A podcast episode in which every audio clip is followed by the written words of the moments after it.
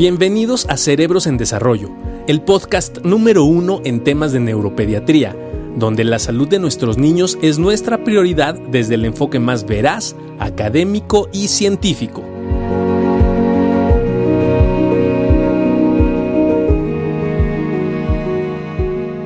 Hola Ciudad de México, hola a todos por allá, todos los países latinoamericanos. Hoy esperemos que este programa les ayude a llevar un poco eh, la contingencia. Por favor, las recomendaciones no generales es cuídense mucho. Eh, si no tienen que salir de sus casas, es mucho mejor quedarse. Nosotros estamos trabajando aquí atendiendo eh, pacientes y urgencias, pero los que se tengan que quedar, por favor, manténganse. En el Hospital Infantil de México se están reprogramando todas las consultas para después del 20 de abril por el momento. Entonces yo creo que es muy importante que eh, se mantengan en casa. ¿Cómo ves?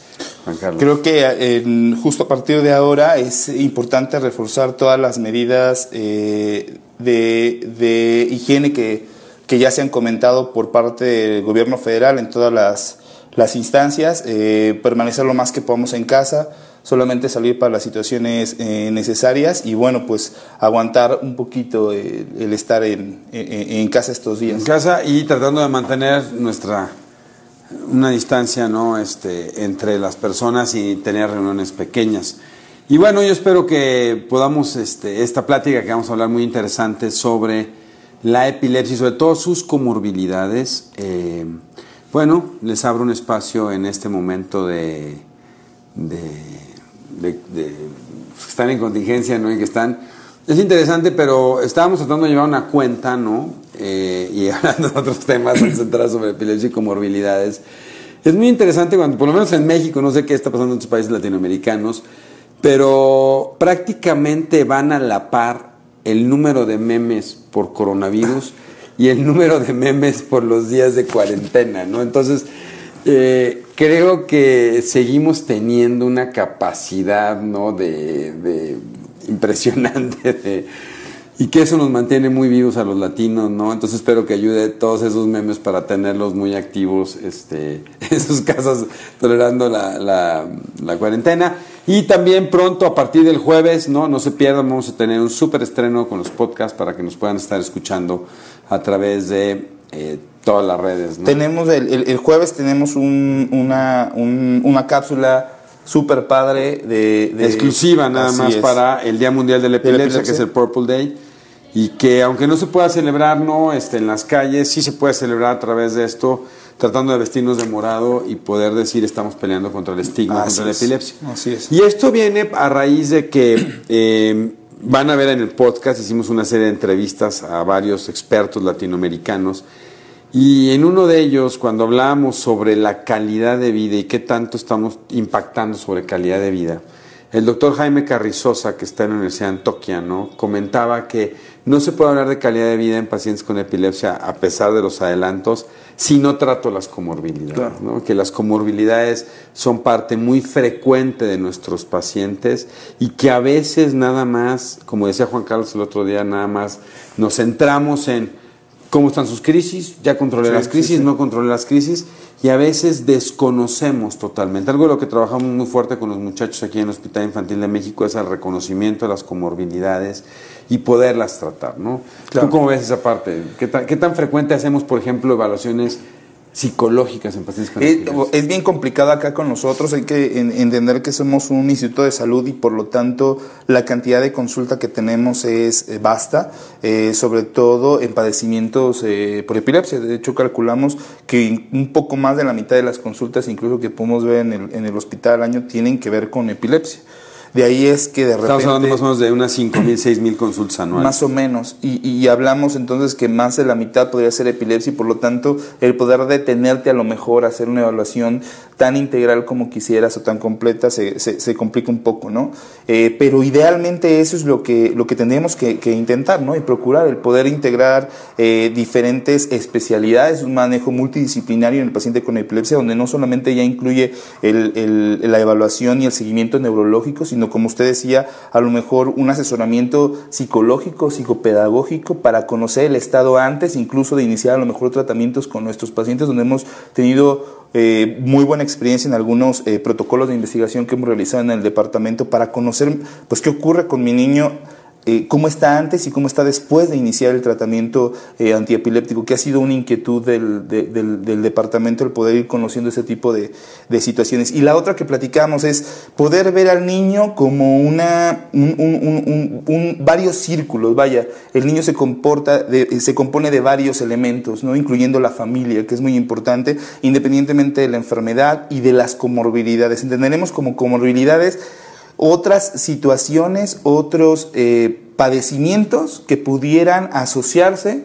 al padecimiento principal. En este caso estamos hablando de epilepsia, entonces hablaremos de otras condiciones que giran alrededor del niño, el entorno del niño con epilepsia y que podrían incluso en algún momento afectar su seguimiento, afectar su tratamiento y ya no es como tal, vaya, el control, como decíamos, de los fármacos antiepilépticos o el efecto que están teniendo sobre la epilepsia, sino a lo mejor estamos hablando de otras eh, asociaciones, otras entidades, otros fenómenos u otras enfermedades que están perjudicando entonces la evolución del, paciente con, epilepsia. Entonces, de ahí es que eh, es sumamente importante no solamente evaluar cuántas crisis va teniendo, ¿no? que evidentemente es de suma importancia para el seguimiento, sino ver pues cómo vamos en la escuela, ¿no? Cómo está durmiendo el niño y ahorita vamos a, empezar a leer las preguntas que nos han ido generando y estamos pendientes de las que nos vayan haciendo en estos momentos, pero cómo ve la escuela, cómo van las cosas en la familia, ¿no? Cómo se siente el papá, cómo se siente mamá con, el, con, con, esta situación de, de, de, a lo mejor estar empezando en este, en este nuevo mundo de la epilepsia, etcétera, este, cómo está durmiendo, cómo está comiendo, ¿no? Cómo lleva las relaciones eh, interpersonales, intrapersonales, este chaparrito, etcétera. Todo eso es importante para poder, a final de cuentas, dar un adecuado manejo y seguimiento del paciente con, con la epilepsia. Que es muy interesante dividirlo, ¿no? Entre los efectos secundarios que se pueden dar por los tratamientos y, como bien decías, ¿no? Padecimientos asociados, pero que finalmente requieren un tratamiento específico, que estos no se van a ver modificados o no se pueden ver modificados por el tratamiento antiepiléptico, sino tenemos que darles un tratamiento específico. Y a este respecto yo creo que hay tres o cuatro de las comorbilidades más, más frecuentes que yo quisiera o pedirle pidiendo a Juan Carlos que las vaya escribiendo. ¿no? Una probablemente muy frecuente son los trastornos de sueño. ¿no? Hemos visto que en pacientes con epilepsia los trastornos de sueño son muy frecuentes. Dos son los trastornos del neurodesarrollo. Probablemente lo que más vemos ¿no? es el trastorno por déficit de atención. Eh, hay estudios muy interesantes de Devinsky en Islandia que marcan hasta un 37%. Este, o de eh, nuestro amigo Davidon, que él está, estaba en Minneapolis, donde él había encontrado cerca de un 17% de trastornos por déficit de atención, considerando que en la población general, según el análisis de Guilherme, en este metaanálisis es el 5.2. Y también sabemos que se ve más frecuente con autismo, ¿no? O sea que también hay pacientes que pueden tener manifestaciones dentro del espectro autista. Algo que hemos estado estudiando y ahorita quisiera pedirle a Juan Carlos es, no se había estudiado mucho, son los trastornos del lenguaje, ¿no? Un trabajo que estaba haciendo el doctor Daniel Álvarez junto con el doctor Mario, ¿no? Que este, hemos avanzado mucho sobre eso. Y el otro son los trastornos eh, afectivo-emocionales, ¿no? Y que no es raro que encontremos fenómenos de trastornos generalizados de ansiedad, y trastornos depresivos, ¿no? Y eh, se ha mencionado sobre todo en adultos jóvenes y en adultos eh, la presencia de un riesgo suicida, ¿no? Que eso es como importante. Entonces, este, me gustaría que fuéramos hablando como de estas cuatro o cinco entidades comórbidas que son frecuentes. ¿Qué tan frecuente vemos trastornos de sueño? ¿Qué es lo más frecuente que vemos con trastornos de sueño? ¿Qué podemos hacer con claro, Creo que actualmente eh, hay una tendencia en, interrogar un poquito más la calidad de sueño en todos los pacientes que acuden a la consulta de neurología, pero sobre todo en los pacientes con epilepsia, ya que como ustedes saben, la situación de sueño es fundamental para llevar un adecuado control de, las crisis. Eso significa que... ¿Por qué? ¿Por qué? ¿Por qué el descontrol del sueño? ¿O por qué hay epilepsias que si te desvelas Sí, la, la, realidad es que hay, algunos fenómenos que, que, comentamos, me parece que en otras cápsulas, y no los vamos a repetir, pero el, el, el, desvelo podría ser de los principales enemigos de la, de la epilepsia. Eso significa que los pacientes que no logran descansar de una manera adecuada o dormir las horas que debían de dormir por la, por la noche podrían tener un mayor riesgo a presentar crisis, sobre todo en estos pacientes que ya tienen un diagnóstico como tal, evidentemente, de, de epilepsia. Oye, pero, pero es importante dormirte en tus horas o, o, o, no es que me desvele hasta las 4 de la mañana y luego me duermo 8 o 9 horas. Sí, no, es súper importante. Eh, parece ser que, que, que las funciones, y obviamente lo vamos a explicar para la gente que nos está escuchando, parece ser que las funciones neuronales también sufren de cierto agotamiento durante, durante el día, por lo tanto, el desvelo en sí, eso significa el irme a dormir tarde, a pesar de que yo intente recuperar las horas de sueño posteriormente, sí tiene una cierta afección sobre el paciente con, con epilepsia. Por lo tanto, los pacientes que se desvelan, y estamos hablando principalmente de los, de los chavos, de los jóvenes, este, de, de los adultos jóvenes y demás, que van de fiesta o incluso tienen algún consumo por ahí de alcohol junto con sus medicamentos, son mucho más susceptibles a poder tener descontrol de, crisis. Por lo tanto, empezamos a tener un poco más de cuidado en el interrogatorio para conocer la calidad de sueño. ¿A qué hora duerme?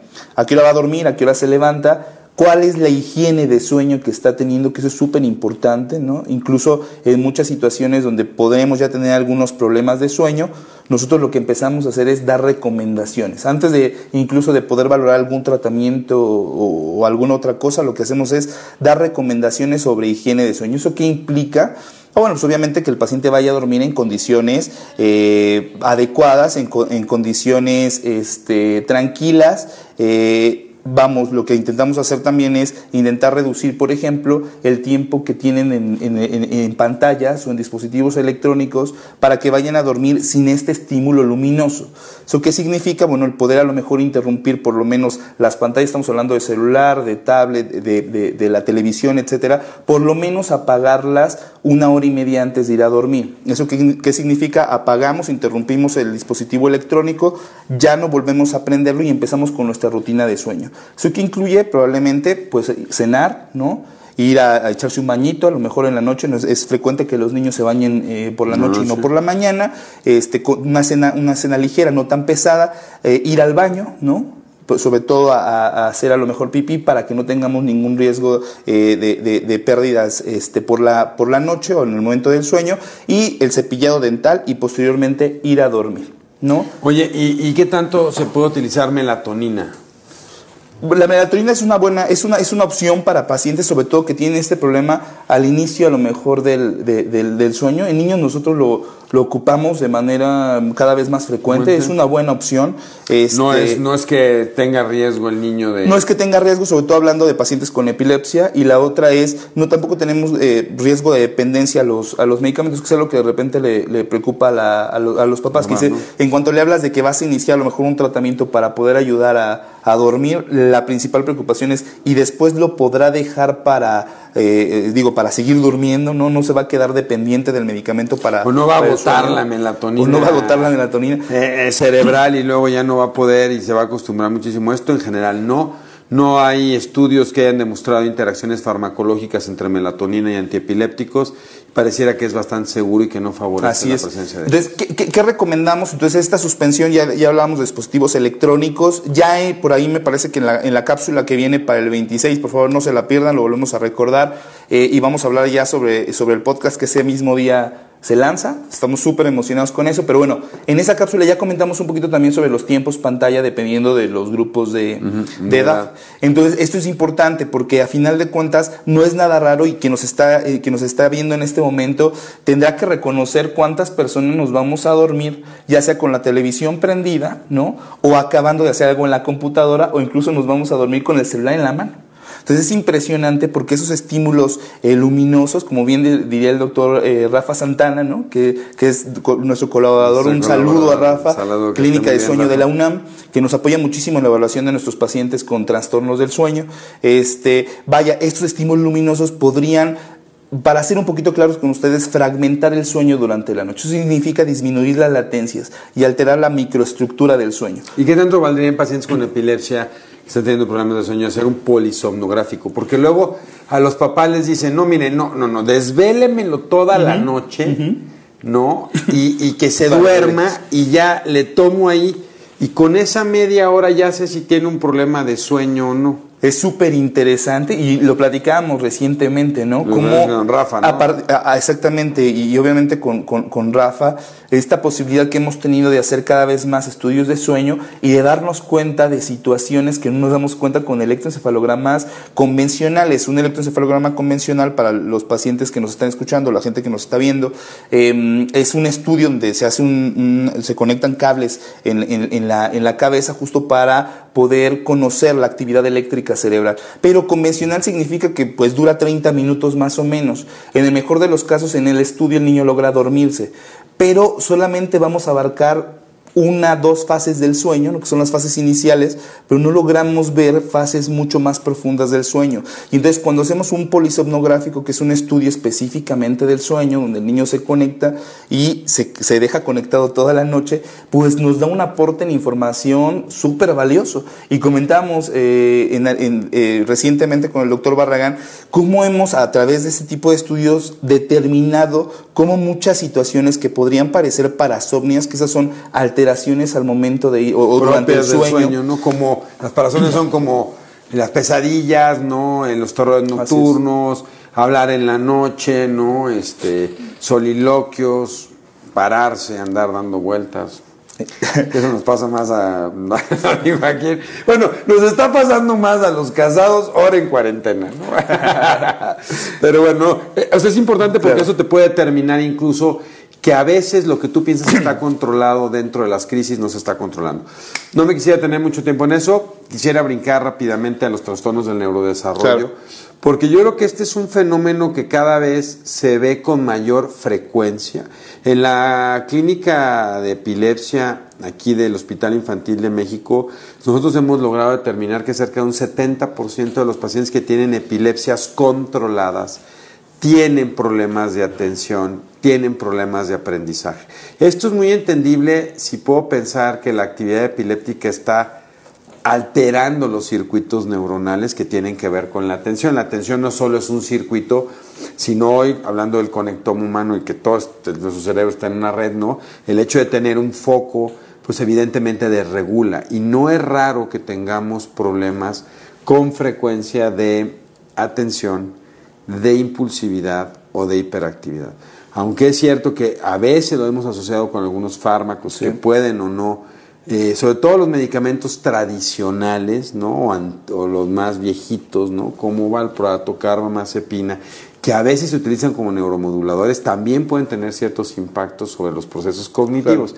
Y algo de lo que decían de los antiepilépticos nuevos, por ejemplo, como levetiracetam, que pues no tiene aspectos cognitivos, sin embargo sí puede provocar, por ejemplo, trastornos conductuales, una gran irritabilidad, impulsividad. Entonces, a veces lo que tenemos que hacer es primero Evidentemente nuestro foco es controlar la epilepsia. Lo que estaría más recomendado es tener una evaluación neuropsicológica de inicio para saber cómo estamos, poder regular la epilepsia y cortamente poder hacer un proceso diagnóstico y empezar a tratarlo, ¿no? Claro. Claro, yo agregaría incluso la, posibilidad de, dar tratamiento lo más rápido posible en cuanto a comorbilidades del neurodesarrollo, sobre todo en pacientes que tienen una epilepsia que les permite eh, prácticamente continuar con una vida normal, ¿no? Que es solamente tomar sus antiepilépticos, continuar yendo a la escuela, hacer las actividades por la tarde, este, y, demás, solamente la diferencia es que tienen que tomar sus medicamentos antiepilépticos. Es que está el estigma, el estigma en el paciente con epilepsia es decir, ah, pues como tiene epilepsia no va a poder, y no. El paciente con epilepsia, que tiene muchas de las epilepsias, como decía Roberto Caravaro, ¿no? que ellos, junto con Natalio, en paz descansa, Natalio Fesserman, que describieron las encefalopatías benignas de la infancia, ¿no? o un montón de encefalopatías benignas, o epilepsias focales que en realidad están bien controladas, no por eso no son niños que no puedan lograr todo su potencial de desarrollo. Así es. Entonces, como tú dices, es súper importante decir, porque me ha pasado muchas veces en la consulta que me dicen, es que si me dicen que mi hijo tiene TDA, pero es que no le pueden dar tratamiento. Hay interacciones, es seguro utilizar metilfenidato, lisdexanfetamina, eh, atomoxetina. Creo que, eh, eh, y es una duda bien importante, eh, no solamente para los papás, sino seguramente para muchos colegas que nos están escuchando. Actualmente existen estudios que nos permiten utilizar con seguridad los, los tratamientos para trastorno por déficit de atención con hiperactividad, tanto los estimulantes, que eran los que comentaba el doctor, como sería metilfenidato, lisdexanfetamina, como los no estimulantes, como sería en este caso atomoxetina. La realidad es que el perfil de seguridad para pacientes con con epilepsia es bastante bueno. No ha demostrado ningún incremento en la situación de epileptogénesis eh, en, los pacientes, eh, incluso en estudios muy amplios por consorcios internacionales que se han realizado durante un buen seguimiento en pacientes con déficit de atención y epilepsia, donde se ha utilizado en este caso, por ejemplo, metilfenidato y no ha habido ninguna, ninguna, ninguna situación. Al contrario, parece ser que los pacientes, eh, haciendo un pequeño paréntesis, los pacientes con epilepsia parece ser que podrían presentar con un poco mayor de frecuencia déficit de atención a diferencia de los pacientes que no tienen epilepsia. Entonces, el hecho de tener epilepsia sí podría adelantarnos un poquito la posibilidad, hasta en el 70% en algunas series, de presentar trastorno por déficit de atención con hiperactividad. Entonces, de esa manera es importante abrirnos a la posibilidad de diagnosticar ese tipo de trastornos del desarrollo que a lo mejor también están obstaculizando la situación del desarrollo en el ambiente escolar y obviamente en la casa y en todo lo que tiene que realizar el niño. Entonces, nosotros tuvimos la oportunidad de correr un estudio bien interesante, ¿no? En pacientes con epilepsia de reciente diagnóstico, llegaban y los diagnosticábamos apenas con, con epilepsia, con las primeras crisis, y empezamos a eh, a, evaluarlos de manera, de manera eh, neuropsicológica, tanto antes como después de haber iniciado el tratamiento eh, antiepiléptico, que me parece que ya lo habíamos comentado en alguna cápsula. Pero lo que hicimos fue poder ver qué pasaba a corto plazo con los pacientes que llegaban con diagnóstico de epilepsia, no tomaban todavía ningún medicamento, los evaluábamos y después iniciamos tratamiento. Como ustedes saben y como comentaba el doctor, existe una gama de medicamentos antiepilépticos que lo que intentan con el paso del tiempo es ir o, disminuyendo la cantidad de efectos adversos, pero es evidente que prácticamente la mayoría de, fármacos antiepilépticos podrían causarnos alguna situación, ya sea en la parte eh, eh, de, comportamiento, como lo comentaba el doctor Barragán, o bien en cuanto a la velocidad eh, de procesamiento, memoria de trabajo, etcétera. Entonces nosotros veíamos algo muy interesante, ¿no? Nosotros teníamos esa sospecha de que a lo mejor al momento de agregar el antiepiléptico, el paciente podría empeorar en las situaciones de funciones ejecutivas, incluso en las evaluaciones para déficit de atención. Y pasó lo contrario. Nosotros al momento de evaluar al paciente, bueno, nos marcaba ciertos parámetros para déficit de atención, iniciamos tratamiento antiepiléptico. Lo hicimos con Moxo, ¿no? Lo hicimos con una, una, una, prueba, que es Continuum Performance Test, que exactamente. es una prueba que hayas muy, muy amigable para, para, hacerlo en computadora, muy rápida. prácticamente en cuestión de 14, 17 minutos tenemos eh, resultados preliminares que nos permiten ver cómo está la condición del paciente en atención, eh, tiempo de respuesta, impulsividad, hiperactividad. Y entonces te deja más o menos ver cómo está según antes y si es una herramienta muy, muy buena para poder ir evaluando a lo largo de la evolución. Y fíjese que algo muy, muy interesante y que evidentemente usted lo, lo, lo logró ver en estos resultados es que los pacientes que iniciaron tratamiento antiepiléptico mejoraron en ciertas áreas principalmente asociadas con procesos de impulsividad ¿no? y de hiperactividad y que parece ser que en próximos estudios que estamos por, por, por, estar publicando y demás, parece ser que los fenómenos atencionales tardan un poco más de tiempo en presentar mejoría, pero tienen esa tendencia ¿no? después del tratamiento eh, antiepiléptico. Entonces, hay dos situaciones importantes. La primera, evidentemente, es poder tratar al paciente epiléptico lo más rápido posible con los fármacos adecuados para su tipo de epilepsia. Y por otro lado, es poder tratar al paciente epiléptico que tiene como comorbilidad un trastorno por déficit de atención de manera oportuna también con los tratamientos específicos para déficit, para déficit de atención sin miedo a presentar algún descontrol de crisis.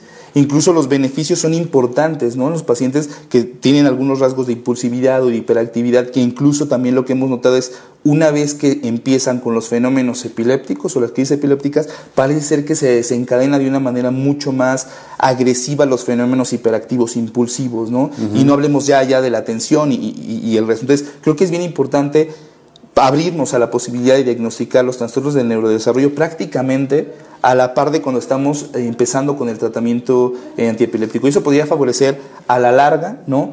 tanto el apego al tratamiento antiepiléptico, que es lo que nos dicen los estudios, ¿no? Como la mejoría en el ambiente tanto escolar como familiar. Sí, en la calidad de vida del paciente, ¿no? Es bien importante. Vamos a subir en la página www.cerebrosendesarrollo.com, que es la página del Departamento de Neuro, varios de esos estudios porque el estudio que está hecho sobre atomoxetina, que era un pequeño riesgo, eh, atomoxetina, pues se metaboliza en el hígado, no sabíamos cómo iba a responder con antiepilépticos que se metabolizan ahí, no vimos ninguna alteración, es un estudio que hicimos entre el doctor Juan Hernández y yo, está publicado, un estudio que estamos por sacar del anfetamina, que también hicimos aquí en el hospital con Juan Carlos, y un par de, y un estudio con Concerta, ¿no? Este, que digo, con metilfenidatos, perdón, que eso es bien importante, ¿no? Siempre hay que platicarlo con su médico, hay que platicarlo, hay que consultar al médico que están viendo, pero decirle, oiga, sí me interesa no solo tratar las epilepsias, sino también tratar el fenómeno atencional, porque a mi hijo le puede ir mucho mejor en la escuela. El otro término, el otro tema que es muy importante y que pareciera que hay un fenómeno bidireccional, lo cual no pasa en los trastornos del neurodesarrollo. Es muy común que muchas personas les mandan para trastornos por déficit de atención o trastornos específicos del aprendizaje un electro. Y el electro, pues ya casi todos los electros se reportan anormales. Y la Liga Internacional contra la Epilepsia hizo una acotación hace dos años muy interesante, también lo platicamos, donde modificó el término de actividad epiléptica a actividad epileptiforme. Entonces, el hecho de tener un electro anormal no necesariamente me está diciendo que la manifestación de aprendizaje o la manifestación del TDA tiene que ver por epilepsia.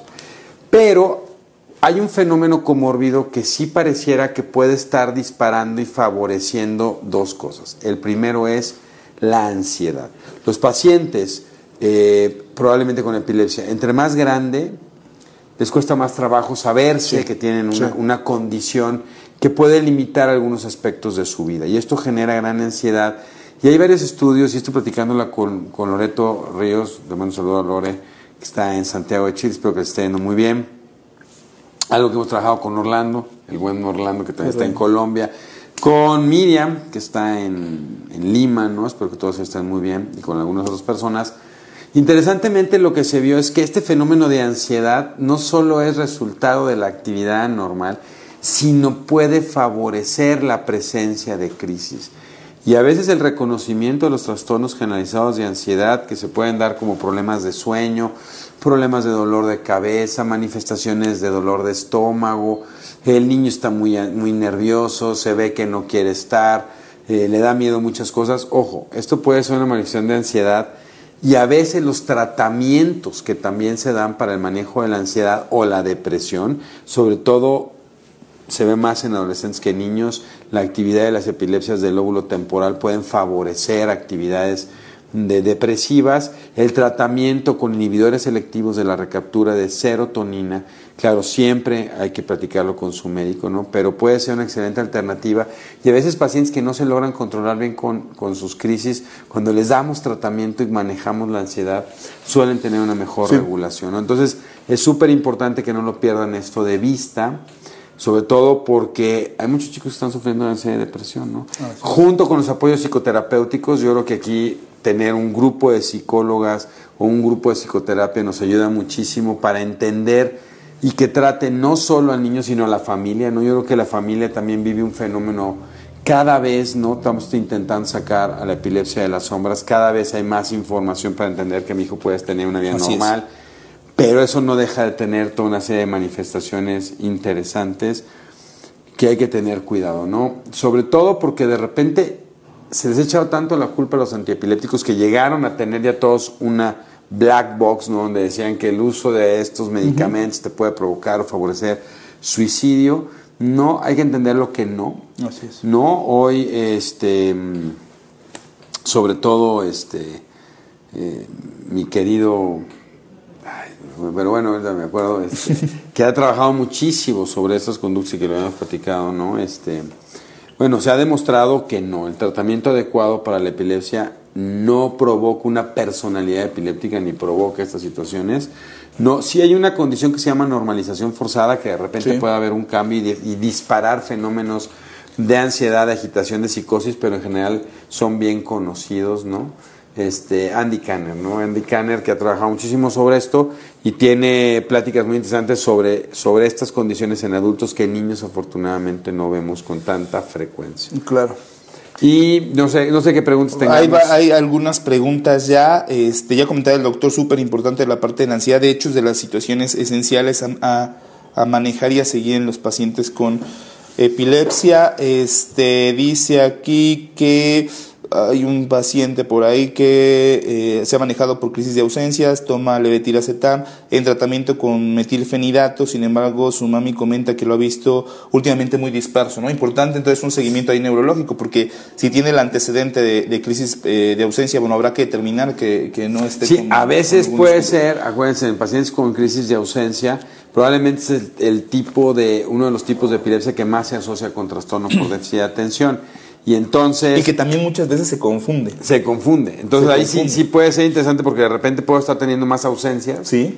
Y no necesariamente es por el proceso de distracción, ¿no? sino Claro. es porque está generando más autismo. Este, saludos a Silvia Rubio, que dice es muy interesante el tema. Teresita Silvia. Mayorga, muy interesante la parte de higiene de sueño. Silvia Rubio, que dice, bueno, educación a distancia. Así estamos ahorita, ¿no? Estamos intentando eh, hacer lo más que podamos de contenido para, para ustedes. Estamos haciendo un esfuerzo importante porque, evidentemente, este, nuestra labor asistencial es lo más importante para nosotros, el poder atender a los pacientes que tenemos aquí en el hospital. Pero eh, vamos a estarnos haciendo tiempos para poder estar haciendo contenido para, para ustedes. Sí, y también que sepan que tenemos el blog en la página de www.cerebrosendesarrollo.com para que por favor, si tienen dudas o cualquier cosa, nos escriban. Dice aquí, un- hay un- dice, tengo un paciente diagnosticado con, con este, autismo, al inicio también con epilepsia, ¿no? Lo que comentaba, se trató con la temperatura por tres años, eh, ahora tiene 11 años, pero las crisis regresaron de manera esporádica, según lo que se comenta, ¿no?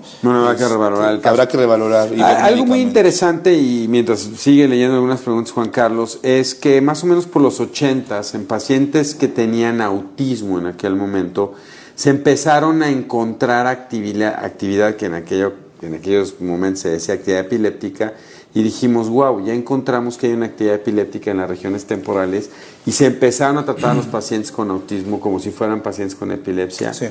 No, no respondieron. Entonces, es importante saber que muchos pacientes que están dentro del espectro autista pueden tener una actividad epileptiforme anormal, pero eso pareciera que es un fenómeno acompañante y no el origen de la epilepsia. Sí sabemos que hay algunos síndromes o condiciones que pueden favorecer la presencia de epilepsia y la presencia de autismo, específicamente el síndrome de Angelman, ¿no? probablemente de los más comunes, también pacientes con X frágil, ¿no? Que pueden tener estas, esta situación, pero no es una condición común. Entonces, no necesariamente se tiene que tratar con medicamentos Claro. antiepilépticos para estos pacientes.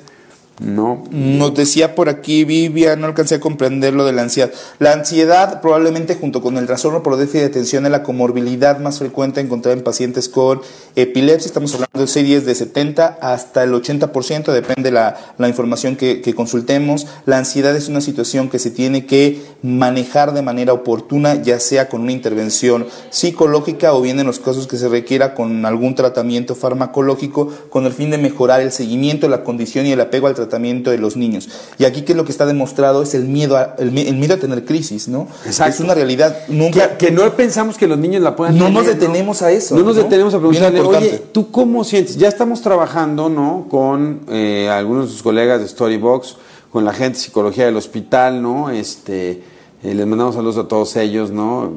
Este, que a través de conexiones tántricas, cósmicas, estamos tratando de producir un libro donde el niño de repente pueda externar cómo siente su enfermedad, ¿no? Claro. O sea, que pueda, Claro.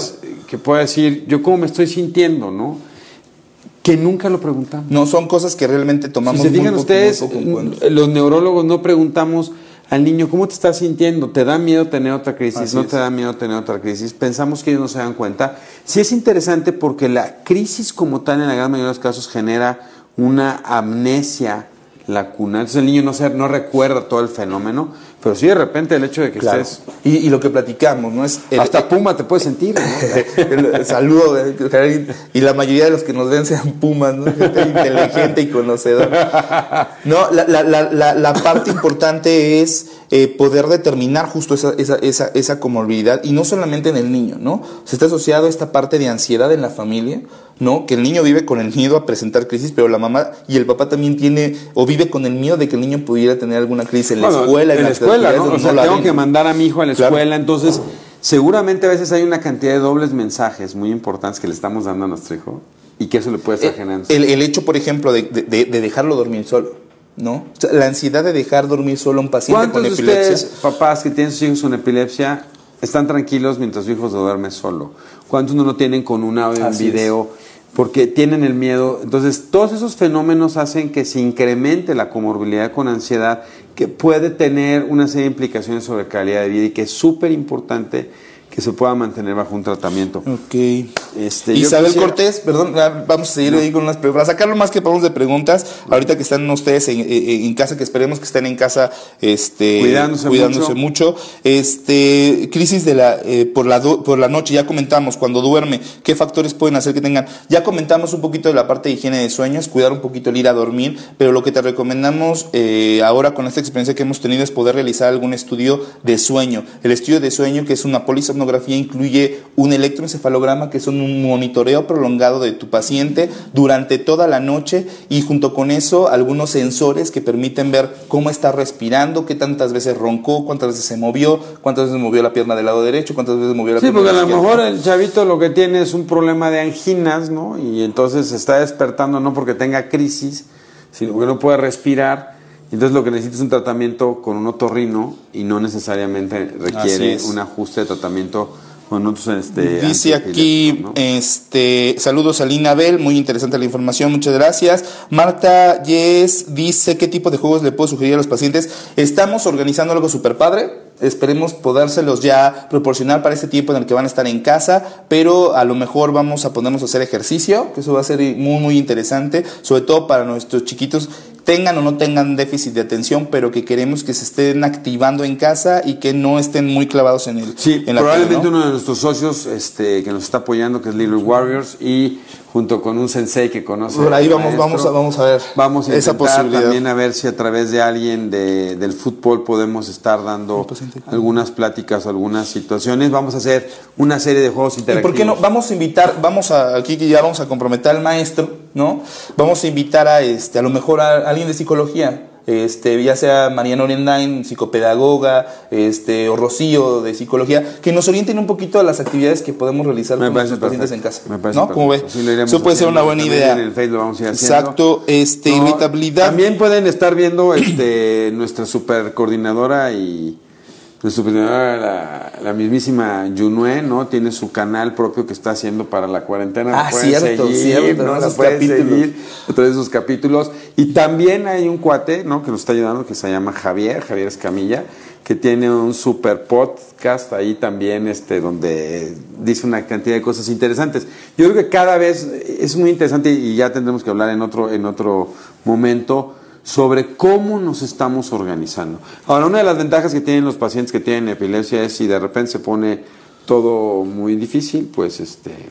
No, no sé. No, no debo decir. Pero, este, ahora, algo que sí les, eh, algo que sí es súper importante para todas las mamis es chequen cuánto tienen de su medicamento controlado, Cierto. sobre todo. Sí, sí, sí. Es- ahorita estamos en fase 2 de contingencia en la Ciudad de México. No sé cómo están en otras ciudades o Hacemos paréntesis, esto que implica implica extremar medidas de higiene en casa, es estarse lavando las manos de manera continua, estarse colocando alcohol gel, estar haciendo limpieza de superficies de manera lo más exhaustiva eh, posible, sobre todo un par de veces al, al día, y estar evitando el, el- el- el salir cuando es realmente eh, Innecesario. O sea, solamente habrá que hacerlo en situaciones donde son muy necesarias, intentar distribuir las labores de, de casa y que una sola persona sea la que tenga que hacer las compras, regresar a casa y, e intentar no saturar, por favor, los servicios eh, de salud, sobre todo si ustedes consideran que no están pasando por un cuadro respiratorio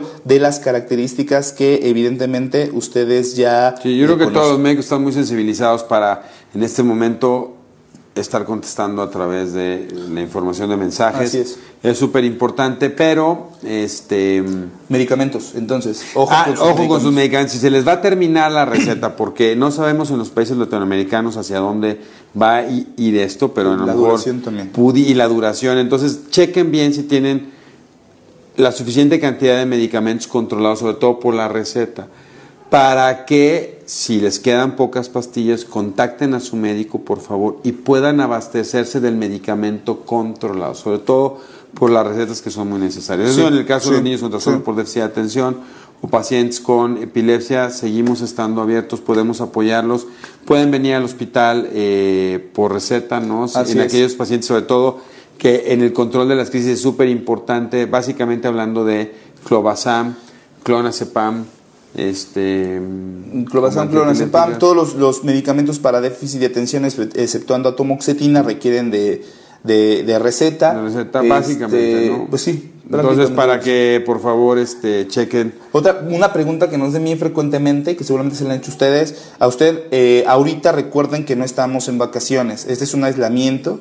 Entonces, los niños tienen que tener eh, su actividad lo más rutinaria posible, lo más normal posible, como van a la Para que escuela. no pierdan. Exactamente. Por lo tanto, los tratamientos para trastorno por déficit de atención es una pregunta súper que le están haciendo ahorita. Es que ahorita que no está yendo a la escuela, lo toma, no lo toma. Idealmente tiene que seguir con su tratamiento porque no estamos de vacaciones. Tiene que seguir. Sí, tiene que eh, seguir una rutina. clases y Entonces todo es súper importante que mantengan la rutina de levantarse, desayunar, le pongan clases, hagan tarea entonces para que no suspendan tratamiento. Un poquito más de preguntas para terminar. Madín nos dice cambio de ánimo, irritabilidad en el paciente de cuatro años con valproato. ¿Cómo saber si el medicamento, eh, los niveles de medicamento? Hay estudios para poderlo, para poder tomar en sangre niveles sangre. de valproato, ¿no? Acuérdense que los niveles en sangre, cuando voy a medir los niveles del medicamento, se tienen que tomar en ayuno del, del alimento y del medicamento. Claro, dice, perdón, dice, cinco años de edad, Elena Ramos, eh, diagnóstico de nos gastó un chaparrito y se puede presentar ansiedad. Por supuesto que puede presentar ansiedad y, y- y eso relacionarse con cambios en el estado de ánimo. Por supuesto que puede ser un, un- un dato de ansiedad, es Claro. importante comentarlo con tu médico. Este, Maribel, un paciente con daño cerebral adquirido, muchas áreas, quepra, epival, crisis 2 a 3 al día. Bueno, esperemos que todo, todo siga controlado. El síndrome de West puede pasar a una epilepsia. El síndrome de West es una epilepsia. Es un tipo de epilepsia. Es un Este- tipo de epilepsia y una vez se termina es edad dependiente, esto es dura un cierto tiempo. Incluso puede buscar nuestra cápsula que tenemos sobre síndrome de West. Tenemos una Espasmos, cápsula sí. que la puede buscar espasmos infantiles, busquen nuestro canal en YouTube. Este, ahí se explica. Cerebros en desarrollo, ahí lo van a encontrar. Ahí lo van a encontrar. Este, Fabi dice, ¿los anticonvulsivos pueden causar anemia? Doc, especialmente pregunta por valproato y la motrigina. Eh, valproato podría llegar a ocasionar un tipo de anemia porque puede favorecer la pérdida de algo que se llaman folatos y también por irritación gástrica con el uso crónico. Entonces sí, sí pueden llegar a presentar un tipo de anemia. Dice, a mi hijo se le hizo un electro a los tres meses, eso dice Avila, Avila, eh, y le salió... Por ejemplo, voy a- 76%. voy a- por ejemplo, valproato puede favorecer como un efecto secundario hipotiroidismo, un hipotiroidismo. Entonces, eso no es una comorbilidad, eso es un efecto secundario del medicamento. y, y baja también en las plaquetas, ¿no? Y puede bajar las plaquetas y eso puede favorecer que haya petequias o puntos rojos o sangrados fácil o moretones. Eso no es una comorbilidad, es un efecto secundario del medicamento. Entonces, si yo estoy tomando un medicamento y veo que empiezan a aparecer esos efectos secundarios que tengo que ir monitoreando, lo que tengo que hacer es replantear si ajusto dosis o cambio el tratamiento, que eso lo tienen que ver con su médico. Eh, muchos, muchos comentarios ya. Este, dice, un, le hicieron a mi hijo un electroencefalograma a los tres meses y le salió 76% de problemas del habla. Es importante determinar para qué nos sirve el electroencefalograma. En este caso, si lo que quieres es valorar lenguaje en tu niño, creo que lo más indicado podría ser acudir con un Sí, especialista. el fenómenos, ¿no? electroencefalograma, nomás como para que quedemos súper claros en esto y es bien interesante, Este, muchas, muchas personas y médicos les dan poderes este, extracósmicos galácticos, ¿no? Y piensan que tomando un electroencefalograma pueden determinar el, el grado de madurez, cognición, este, expectativas de vida, no, y si se va a casar dos veces o le ver. No, o sea, el electroencefalograma es una buena herramienta y un buen instrumento para el clínico y del cual se apoya para hacer diagnóstico, pero evidentemente todo esto requiere de otra serie de evaluaciones. Claro. Lo manda a saludar aquí Leo. Este, gracias por tanta información, le mando un saludo. Leo, por este, Abigail dice, vuelvan a hablar de TDA, ya lo platicamos, vamos a hacer todo el esfuerzo para este, bueno, pero de todas maneras, invitar, están, a, está en nuestro canal de YouTube, Cerebros en Desarrollo, métanse a YouTube, búsquenos Cerebros en Desarrollo y pronto van a estar también todas esas pláticas en nuestro podcast que sale el próximo jueves. Saludos. Aquí nos vemos a las saludos a Damián también que nos, que nos está viendo, de la señora Claudia, eh, Mayanín, un saludo. Este, Walter López, excelente plática, muchas gracias. Este, se deben eh, tomar niveles en sangre de los antiepilépticos de algunos, algunos sí se puede tomar. Básicamente, para que ustedes lo vean, es los antiepilépticos tradicionales, son los más antiguos, son los que sufren un metabolismo básicamente en el hígado y que tienen más unión a proteínas, por lo tanto son los que pueden sufrir más variabilidad y esos son los que normalmente se toman en sangre. Los antiepilépticos más nuevos en términos generales ya no sufren un cambio metabólico, no se unen tanto a proteínas y eso hace que en general tengan algo que se conoce como una farmacocinética lineal. Esto es que cuando estoy en dosis terapéutica ya sé que estoy en dosis en sangre, por eso no se requiere normalmente tomar. Y eso pasa con medicamentos que a veces los tomamos por situaciones muy específicas, pero por ejemplo para la mutrigina, para levetiracetam, para vibracetam, pues en general no se toman estas medidas, ¿no? porque no son medicamentos tan modificables, lo cual también favorece que no tengan interacciones farmacológicas con otros medicamentos. Por eso probablemente difenilidantoína, valproato de magnesio, carbamazepina, son más modificables, Oscar más Claro.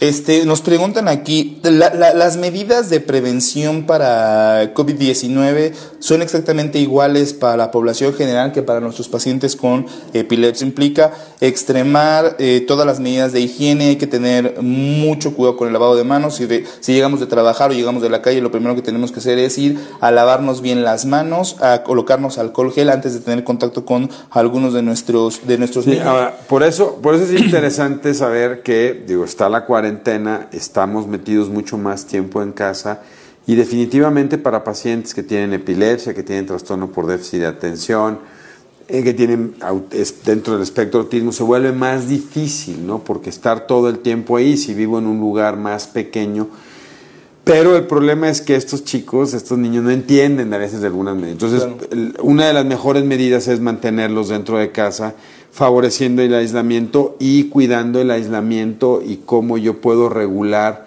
el control de la higiene que yo tengo sobre ellos, ¿no? Entonces mejor quédense en casa. Una buena estrategia es organizar muy bien el día para que a través de la organización del día, este, pues esta agitación psicomotriz, la hiperactividad y el cansancio que pueden sufrir sea menor y si no, consúltelo con su médico. Le digo porque yo también sé que pues este tampoco se puede tener 10 horas en la tele. Sí, por favor, duerman temprano y bájenle a Netflix, por favor.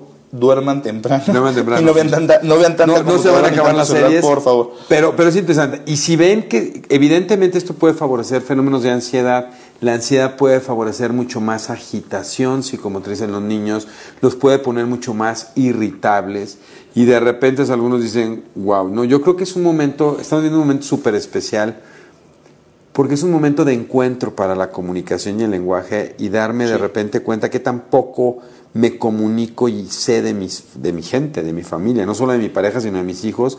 Entonces también se puede establecer, pero digo, si se ponen muy intensos y se pueden, se pueden disparar esos fenómenos, comuníquese con su médico y podemos ayudarles a generar estrategias terapéuticas para favorecer un poco mejor. Saludos hasta Sinaloa, señora Liniana Guadalupe, muchas gracias por sus comentarios.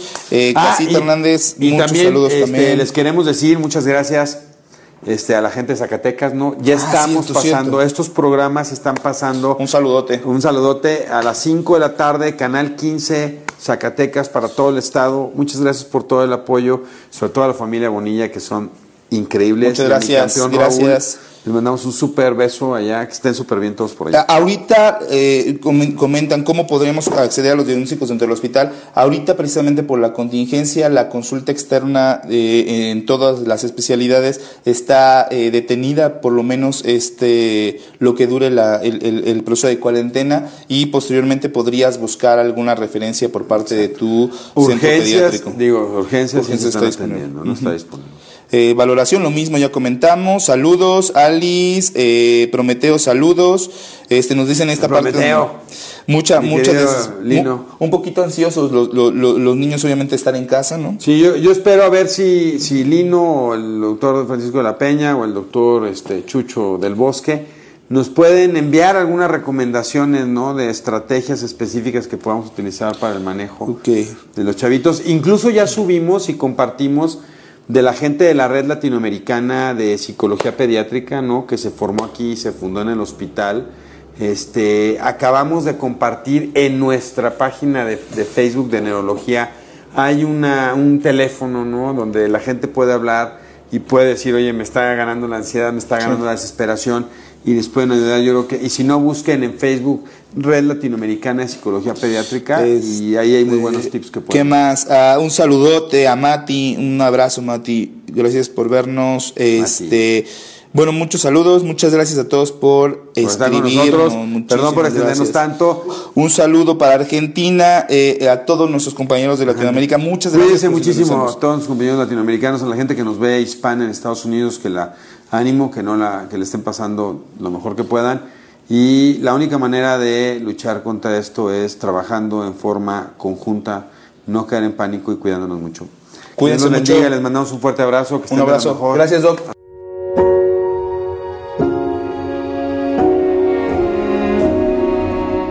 Cerebros en Desarrollo, el podcast comprometido con la idea de que en los cerebros de nuestros niños no hay límites.